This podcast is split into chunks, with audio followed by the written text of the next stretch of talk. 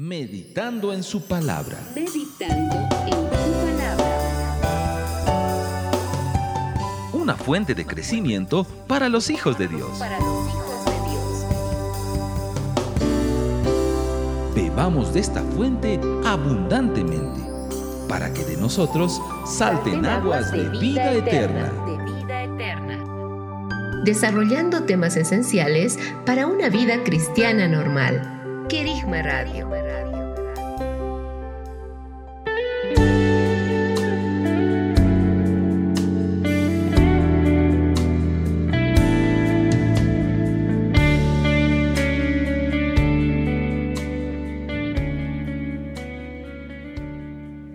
Más, bienvenidos a nuestro programa Meditando en su palabra.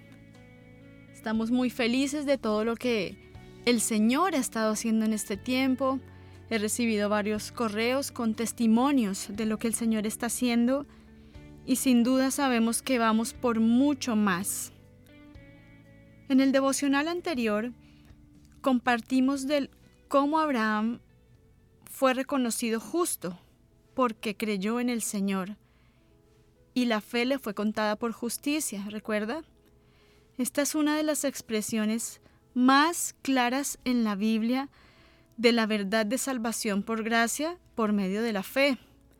Recuerda que reflexionamos acerca de una situación en la que imaginamos cómo sería estar bajo una condena por un delito cometido y de repente alguien irrumpe en pleno juicio y decide no solo confesarse culpable, sino pagar por la condena en lugar nuestro?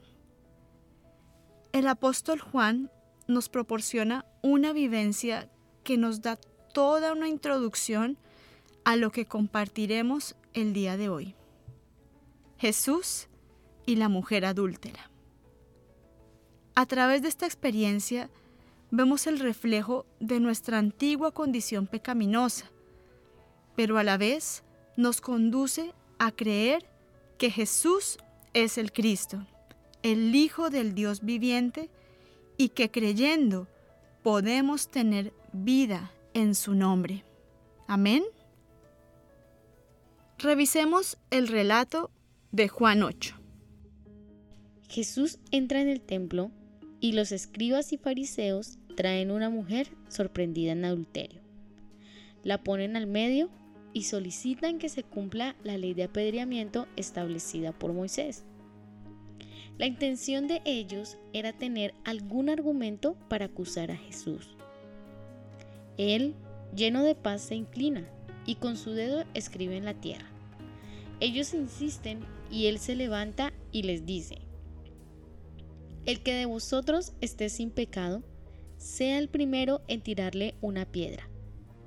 Se inclina nuevamente y ellos al escucharlo uno a uno se van retirando y él se queda solo con la mujer. Se levanta y le dice, ¿Dónde están ellos? ¿Ninguno te ha condenado? Ella respondió, Ninguno, Señor. Entonces Jesús le dijo, Yo tampoco te condeno. La libera, pero le da una firme advertencia. Vete, desde ahora no peques más. Jesús en ningún momento quebranta la ley dada por Moisés respecto al adulterio. Creo que con su actitud, de manera muy sencilla, pero con mucha autoridad, les dijo, adelante, cumplan la ley. Pero también les dice, el que esté sin pecado, tire la primera piedra. Porque la ley se aplica para todos, ¿verdad? El único que no tenía pecado en ese lugar era él. El único que estaba en capacidad y autoridad de hacerlo era él. Pero lo que dice es, yo no te condeno. ¿No es acaso la gracia manifestándose en ese momento? Sin embargo, quiero que no olvide que Él le ordena que debe cambiar su vida. Por favor, tome nota de los pasajes que revisaremos el día de hoy. Romanos 3, 23 al 26. Juan 1, 14 al 17. Hechos 20, 24. Tito 2, 11. Romanos 5, 1 al 2. Romanos 3, 23 al 24. Romanos 5, 17 al 21. Romanos 6, 1 al 4. Efesios 2, 4 al 10. Juan 5, 24. Iniciamos con un pasaje escrito en el libro de Romanos 3, versos 23 al 26. La justicia de Dios mediante la fe de Jesucristo para todos los que creen, porque no hay distinción alguna, por cuanto todos pecaron y están privados de la gloria de Dios, siendo declarados justos gratuitamente por su gracia, mediante la redención que tienen en Cristo Jesús, a quien Dios exhibió como propiciación por su sangre mediante la fe, como demostración de su justicia, a causa del pasar por alto los pecados previamente cometidos en la tolerancia de Dios, para la demostración de su justicia en el tiempo presente, para ser justos cuando declara justo al que es de la fe de Jesús. Como primera medida, en el verso 23 vemos que por cuanto todos pecaron, están privados de la gloria de Dios. Hasta aquí sabemos que la paga del pecado es muerte y que esa falta conlleva a una sentencia. Sin embargo, en el verso 24 hay un giro y Pablo declara que somos declarados justos por su gracia mediante la redención en Cristo.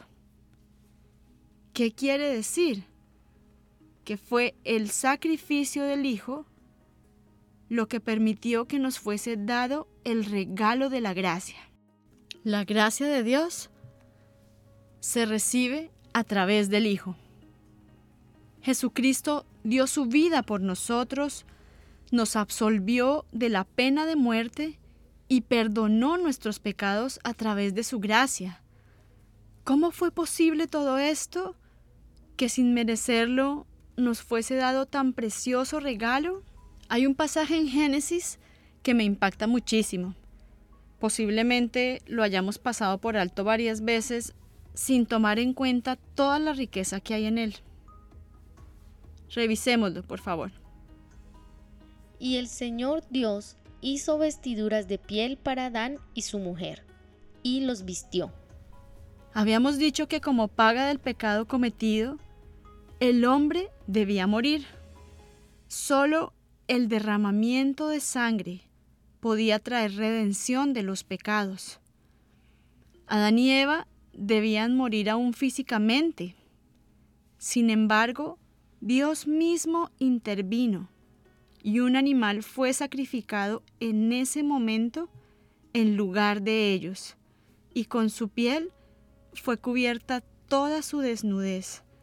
Esto es tremendo, porque en el huerto está la señal de lo que Dios habría de hacer más adelante. ¿Qué era? Sacrificar al Cordero, a su propio Hijo, como paga de nuestros pecados, y así cubrir nuestra desnudez con esa gracia inmerecida.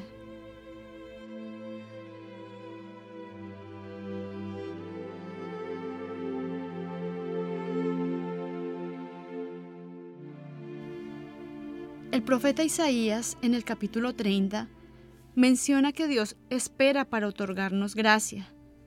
Se levanta para compadecerse de nosotros porque Él es justo y dice que somos bienaventurados por esperar en Él. Él responde siempre a la voz de nuestro clamor. La palabra gracia en el hebreo chen es gracia, bondad, favor, agradable, precioso, favorecido.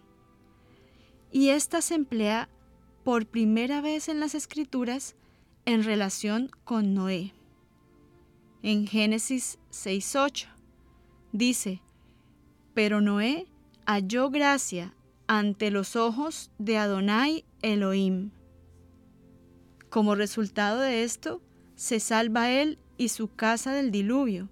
Además, también fue heredero de justicia. Recuerde que lo mencionamos en el devocional anterior, así como también Abraham halló gracia ante los ojos de Dios. Vamos a revisar un pasaje que es maravilloso y es Juan 1, versos 14 al 17. Y el Logos se hizo carne y tabernaculizó entre nosotros. Y contemplamos su gloria, gloria como del unigénito del Padre, lleno de gracia y de verdad. Juan testifica acerca de él y ha clamado diciendo, Este es aquel de quien dije, el que viene después de mí es antes de mí, porque era primero que yo. De su plenitud todos recibimos gracias tras gracia, porque la ley fue dada por medio de Moisés. La gracia y la verdad se hicieron realidad por medio de Jesucristo. Moisés baja del monte Sinaí con la ley que revela la santidad que Dios requería de su pueblo. Sin embargo, esta ley ponía al descubierto el pecado y llevaba la condenación de los seres humanos. Pero es esta misma ley la que preparó el camino para la llegada de Jesucristo. ¿Por qué? Porque solo Él es quien nos revela la gracia y la verdad de Dios. Es interesante que todas las veces que aparece la palabra gracia en las escrituras del nuevo pacto, la gran mayoría son citadas por el apóstol Pablo. Yo puedo ver que él reconoce fervientemente la obra de la gracia de Dios y a través de sus cartas vemos un gran contenido de revelación al respecto. Desde el inicio de su ministerio, donde Jesucristo le fue revelado, daba testimonio de la palabra de su gracia, persuadía de manera constante a la gente a permanecer fiel en la gracia de Dios y esto es muy importante. Por ejemplo, mire lo que dice a los ancianos de Éfeso en Hechos 20, verso 24. Pero por ningún motivo considero la vida valiosa para mí mismo, con tal de acabar mi carrera y la labor del servicio que recibí del Señor Jesús, para proclamar solemnemente el Evangelio de la gracia de Dios. Para Pablo, proclamar el Evangelio de la gracia de Dios era más importante que su propia vida. Fue por eso que no le importó atravesar por persecución o cárcel. Es más, él reconocía que era la misma gracia de Dios la cual le había llevado a ser quien era, no por su propia fuerza o capacidades o inteligencia. Nunca Pablo reconoció que él mismo sea el autor de su poder o trabajo. Él siempre declaraba la gracia de Dios que está conmigo. Preste atención a esto, por favor. Es por la gracia de Dios que tenemos redención, fe, justificación, salvación. Y como habíamos dicho en el devocional anterior, no es por obras que nosotros podamos hacer, sino que la gracia de Dios es una puerta para nosotros recibir su salvación, su justificación y redención. ¡Qué hermoso! ¿Por qué? Porque la gracia es la manifestación del Hijo de Dios en la carne. Su muerte, su victoria y su resurrección. ¿Para qué? Para que nosotros podamos ser salvos y tener libre acceso al Padre. todo lo que somos es por la gracia y lo que debemos hacer se debe hacer a través de la gracia. Veamos esto a través de algunos pasajes. Por ejemplo, la salvación. Acompáñeme a Tito 2.11. Porque la gracia de Dios se ha manifestado, trayendo salvación a todos los hombres. Además, es la fe lo que nos da entrada a la gracia. Vamos a Romanos 5, versos 1 al 2. Por tanto, habiendo sido justificados por la fe, tenemos paz para con Dios por medio de nuestro Señor Jesucristo, por medio de quien también hemos obtenido entrada por la fe a esta gracia, en la cual estamos firmes, y nos gloriamos en la esperanza de la gloria de Dios. También fuimos justificados por la gracia. Romanos 3, versos 23 al 24. Por cuanto todos pecaron y no alcanzan la gloria de Dios, siendo justificados gratuitamente por su gracia, por medio de la redención que es en Cristo Jesús. Por lo tanto, Pablo por gracia fue llamado, salvado, reconciliado y destinado a proclamar ese mismo Evangelio de la Gracia. Amados oyentes, ¿no es esta palabra también para nosotros? Es un buen momento para que adoremos.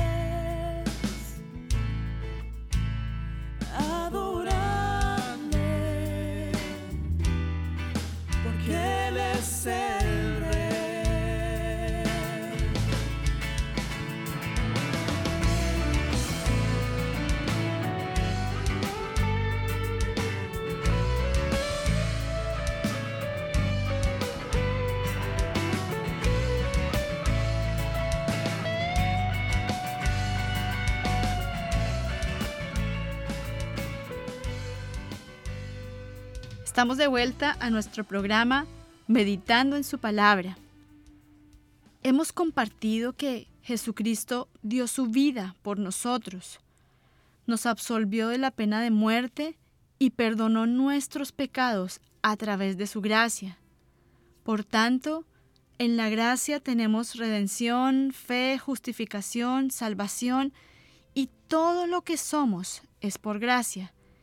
Y lo que debemos hacer también debe serlo a través de la gracia. No sé si le ha pasado, pero a veces pensamos que por hacer cosas grandes para Dios tenemos privilegios. Y yo creo que ese mecanismo de recompensa está muy arraigado en nosotros, en la mayoría de culturas, ¿verdad? Pero eso no es verdad. ¿Por qué? Porque el privilegio mayor que tenemos es ser hijos de Dios. Y esto nos muestra una tremenda verdad. Su gracia es la que nos hace hijos. No es por lo que hacemos, no es por méritos, es solamente por su amor derramado. Ahora bien, amados, la gracia debe ser bien administrada. No es suficiente con que sepa que por gracia fui salvo, redimido, justificado. Mi vida debe ser un reflejo de la manifestación de la vida de Cristo. El apóstol Pablo abarca esto en el libro de Romanos, donde así como con la justicia le da mucho peso a lo que es vivir por la gracia. Acompáñeme a Romanos 6, versos 1 al 4. ¿Qué diremos entonces? ¿Continuaremos en pecado para que la gracia abunde? De ningún modo. Nosotros, que hemos muerto al pecado, ¿cómo viviremos aún en él? ¿O no sabéis que todos los que hemos sido bautizados en Cristo Jesús hemos sido bautizados en su muerte? Por tanto, hemos sido sepultados con Él por medio del bautismo para muerte, a fin de que como Cristo resucitó de entre los muertos por la gloria del Padre, así también nosotros andemos en novedad de vida. Luego continuamos en los versos 14 a 15. Porque el pecado no tendrá dominio sobre vosotros, pues no estáis bajo la ley, sino bajo la gracia. Entonces, ¿qué? ¿Pecaremos porque no estamos bajo la ley, sino bajo la gracia? De ningún modo. Me gusta mucho la expresión que usa ahí el apóstol. Dice, de ningún modo. Recuerda que en el devocional anterior mencionamos el libro de Santiago.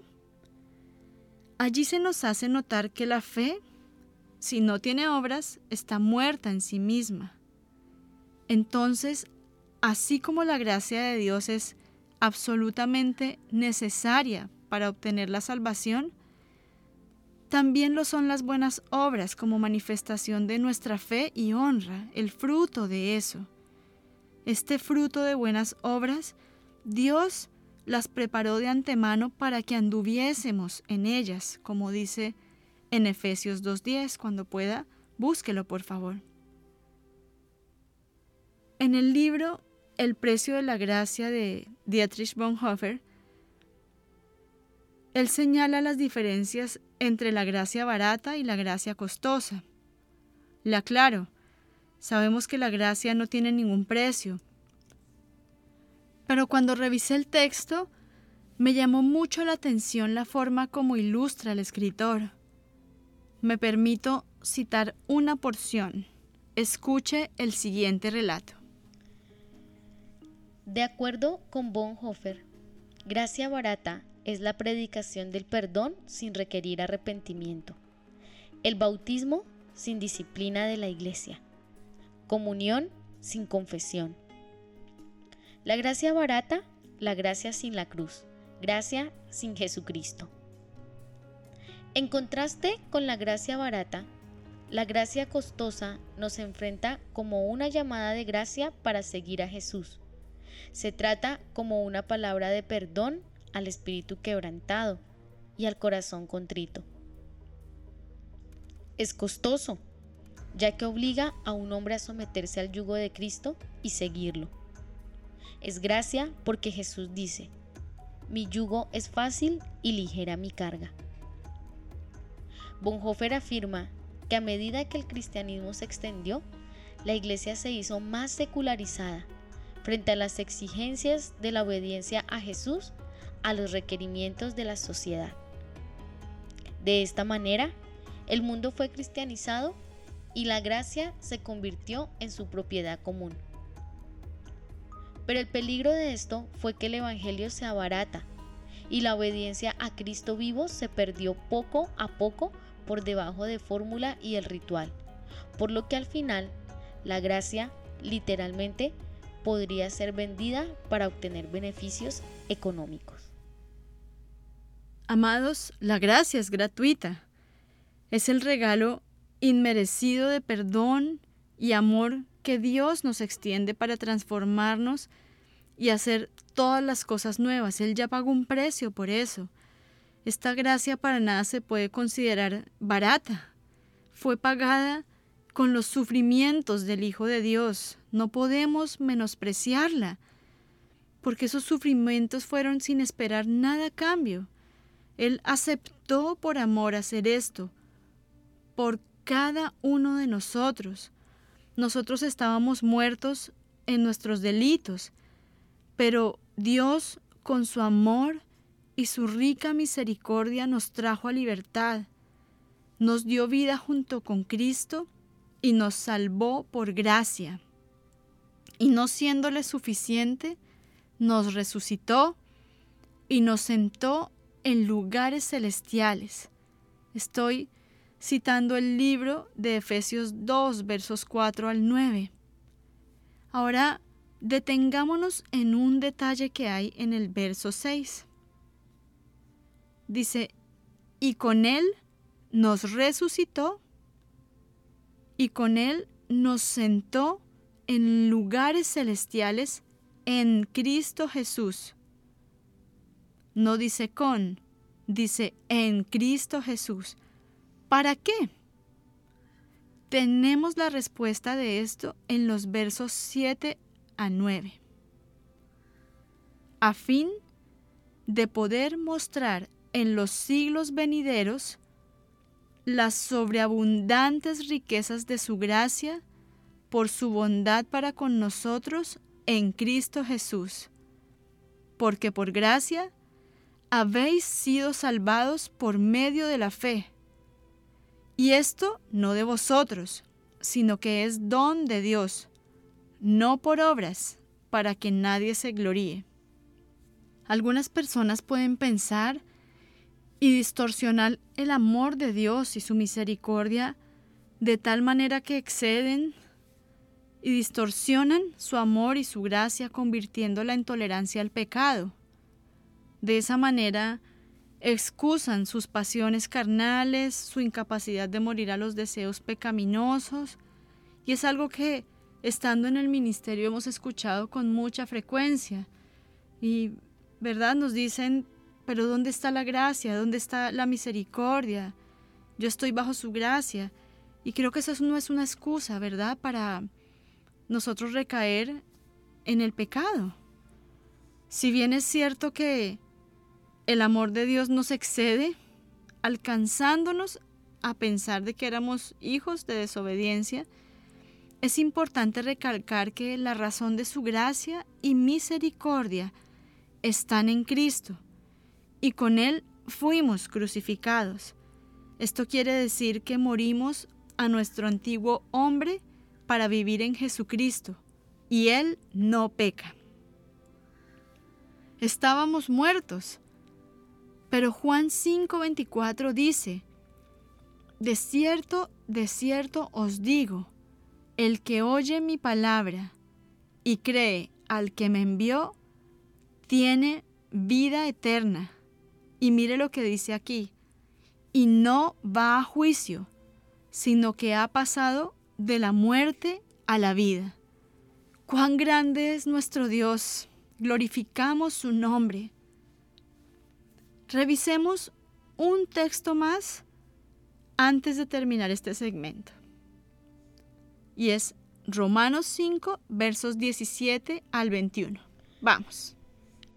Porque si por el delito de uno reinó la muerte por medio de uno, muchos más los que reciben la abundancia de la gracia y de la dádiva de la justicia reinarán en vida mediante uno, Jesucristo. Por tanto, así como por el delito de uno vino la condenación a todos los hombres, así también por el acto de justicia de uno vino la justificación de vida a todos los hombres. Porque así como por la desobediencia de un hombre, los muchos fueron constituidos pecadores, así por la obediencia de uno, los muchos serán constituidos justos.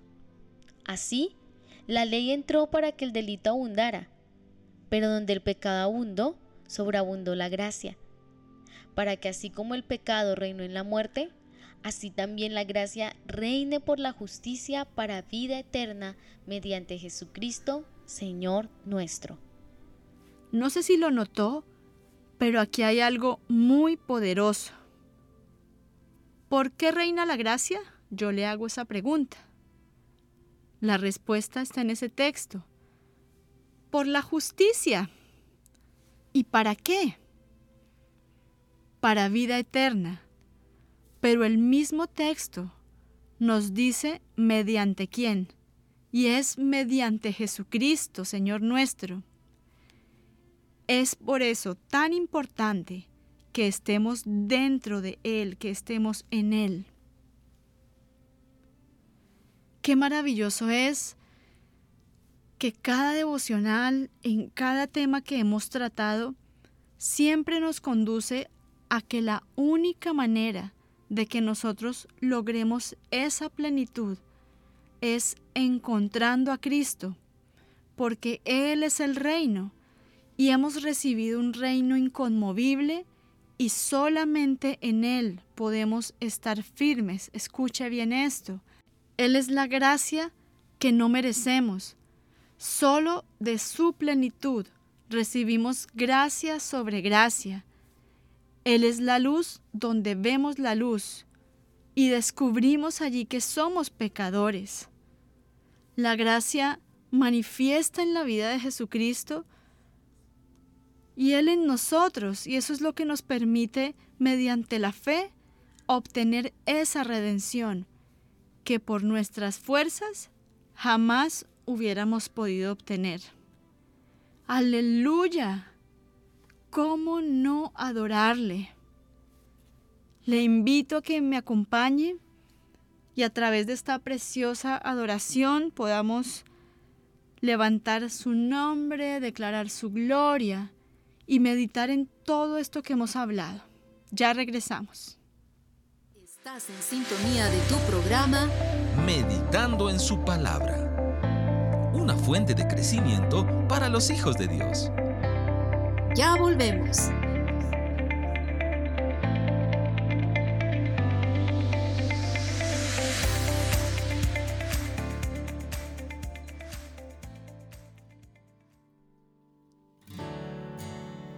Padre celestial, que en tu trono estás, mi Padre eterno.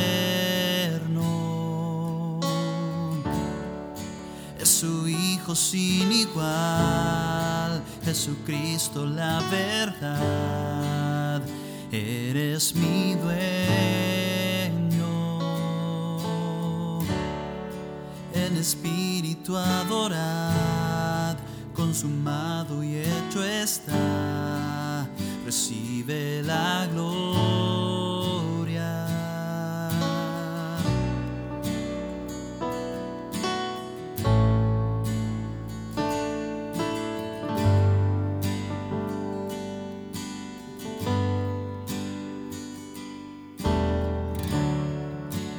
Padre celestial, tu trono estás, mi Padre eterno. Es su Hijo sin igual, Jesucristo la verdad, eres mi dueño.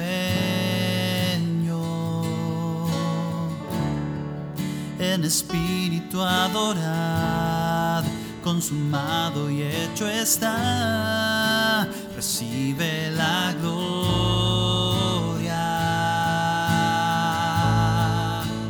Te adoramos, Dios de gloria, justo eres tú. Te exaltamos,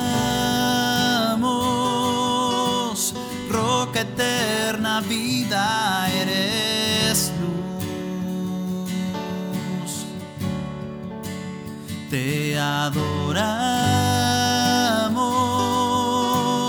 Dios de gloria, justo eres tú. Te exaltamos, roca eterna, vida eres luz. Tu justicia es para siempre. Eres fiel eternamente. Ante tu trono te adoramos. A tu voz nos humillamos.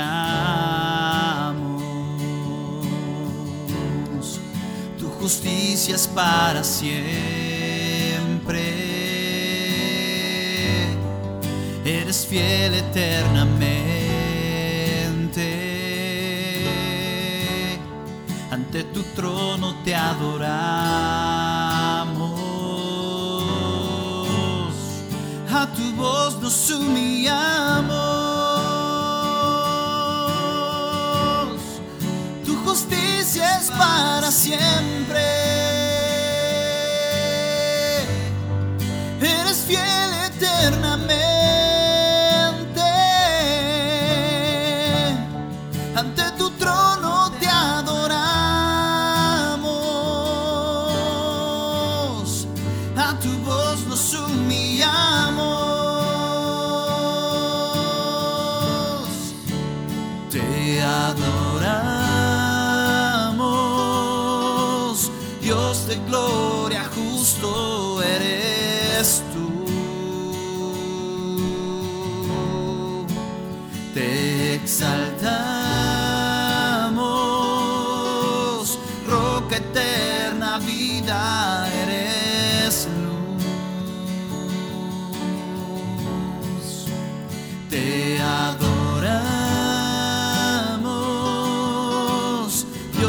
Gloria, justo eres tú. Te exaltamos,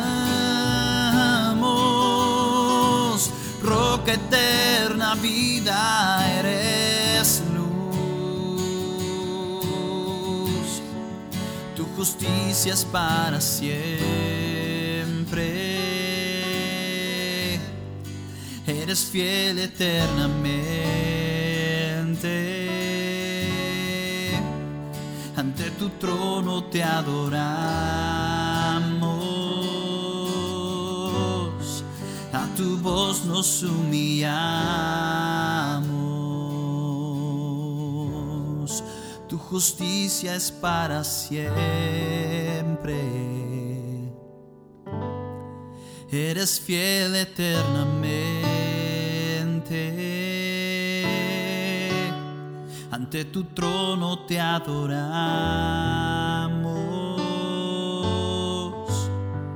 A tu voz nos humillamos.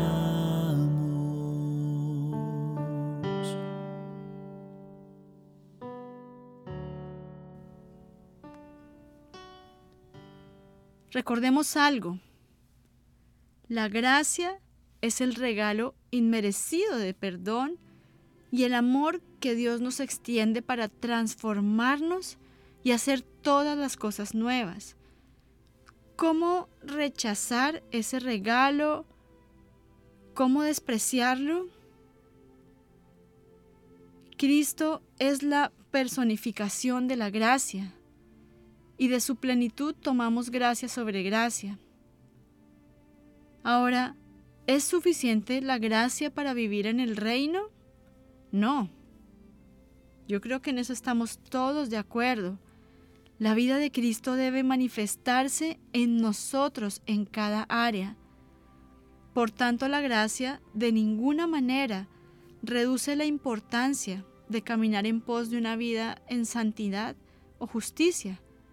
Al contrario, amados, su gracia en nosotros manifiesta al Hijo, manifiesta su obra en nosotros. Algo que me parece muy tremendo, revisando algunos textos anteriores, es que la gracia reinó por la justicia y la gracia nos enseña justicia. Mencionamos anteriormente que hemos escuchado a muchas personas que han distorsionado lo que es la gracia y aún la misericordia y creen que donde éstas abundan puede haber una indiferencia por la justicia, se tolera el pecado, se permiten más cosas. Pero aún Pablo mismo nos exhorta en Tito 2, versos 11 al 14, a que renunciemos a la impiedad, a las pasiones mundanas y vivamos una vida sobria y justa. También nos dice que no recibamos en vano la gracia y nos da muchísimas recomendaciones a través de sus cartas. Ahora, esa gracia la hemos recibido todos los hijos de Dios y no como una medida o una cantidad. No dice te voy a dar mucha gracia o poca gracia, es, su gracia. El pasaje dice de hecho gracia sobre gracia y esto nos habla de una fuente inagotable que no cesa, que no termina. Es tan así que mire lo que dice en el libro de Efesios capítulo 1 versos 7 al 8. En él tenemos la redención por su sangre, la liberación de los delitos conforme a la riqueza de su gracia, que hizo sobreabundar para con nosotros en toda sabiduría e inteligencia. Esa gracia que nos redimió, que pagó el precio por nuestros delitos y nos libertó. Esa gracia sin medida es su riqueza que ha sobreabundado en nosotros. ¿No es esto maravilloso? Entonces, ¿cuál es nuestra responsabilidad? Pablo mismo lo dice y lo hemos mencionado anteriormente. Mostrar en los siglos venideros la inmensurable riqueza de su gracia, en su bondad para con nosotros en Cristo Jesús entonces usted ya sabe que tenemos una tarea. ¿Y cuál es? Mostrar en los siglos venideros, mostrar a las generaciones, mostrar que esa inmensurable riqueza de su gracia, esa bondad que Él manifestó para con nosotros, dando a su Hijo. A partir de todo esto, hay una recomendación más que quisiera resaltar, y para esto quiero usar un último texto y es Santiago 4, versos 5 al 10. ¿O pensáis que la escritura habla en vano? ¿No tiende al celo el Espíritu que hizo habitar en nosotros? Aunque da una gracia mayor porque dice, Dios se opone a los soberbios y da gracia a los humildes. Sed pues dóciles a Dios y resistid al diablo y se irá de vosotros. Acercaos a Dios y Él se acercará a vosotros. Limpiaos las manos, oh pecadores, y purificaos los corazones, los que sois de doble ánimo. ¿Noto eso? Dice, ¿no tiende al celo el espíritu que hizo habitar en nosotros? Recuerde, somos templo del Dios vivo. Él se opone al orgulloso y al soberbio. La gracia es concedida a quién? Ahí lo dice en el texto, al humilde. Y he aquí la importancia de ser dóciles. di también de ser dóciles a Dios. Dice que nos acerquemos a Él y Él se acercará a nosotros. Amados, sean nuestras manos limpias, nuestros corazones purificados. Humillémonos delante de Él y gocémonos por su gracia y misericordia. Estamos siendo edificados sobre la piedra angular y creciendo hasta ser un santuario, un santuario santo en Él, edificados para morada de Dios en espíritu. Esto es muy poderoso. Que cada día podamos ver su obra maravillosa y sigamos creciendo conforme a su gracia y su verdad.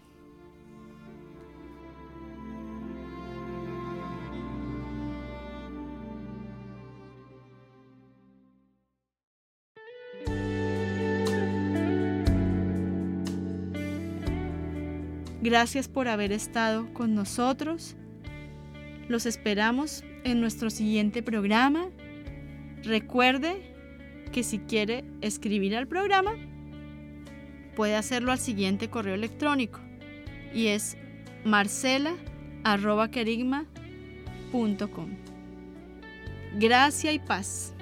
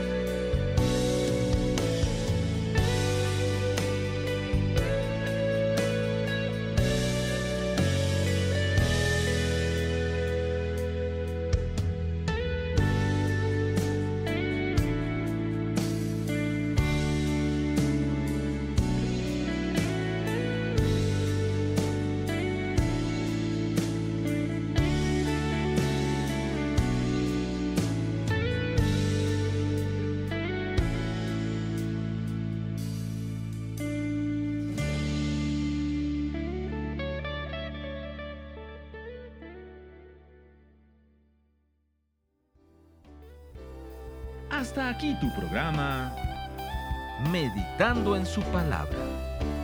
Una fuente de crecimiento para los hijos de Dios. Hasta la próxima.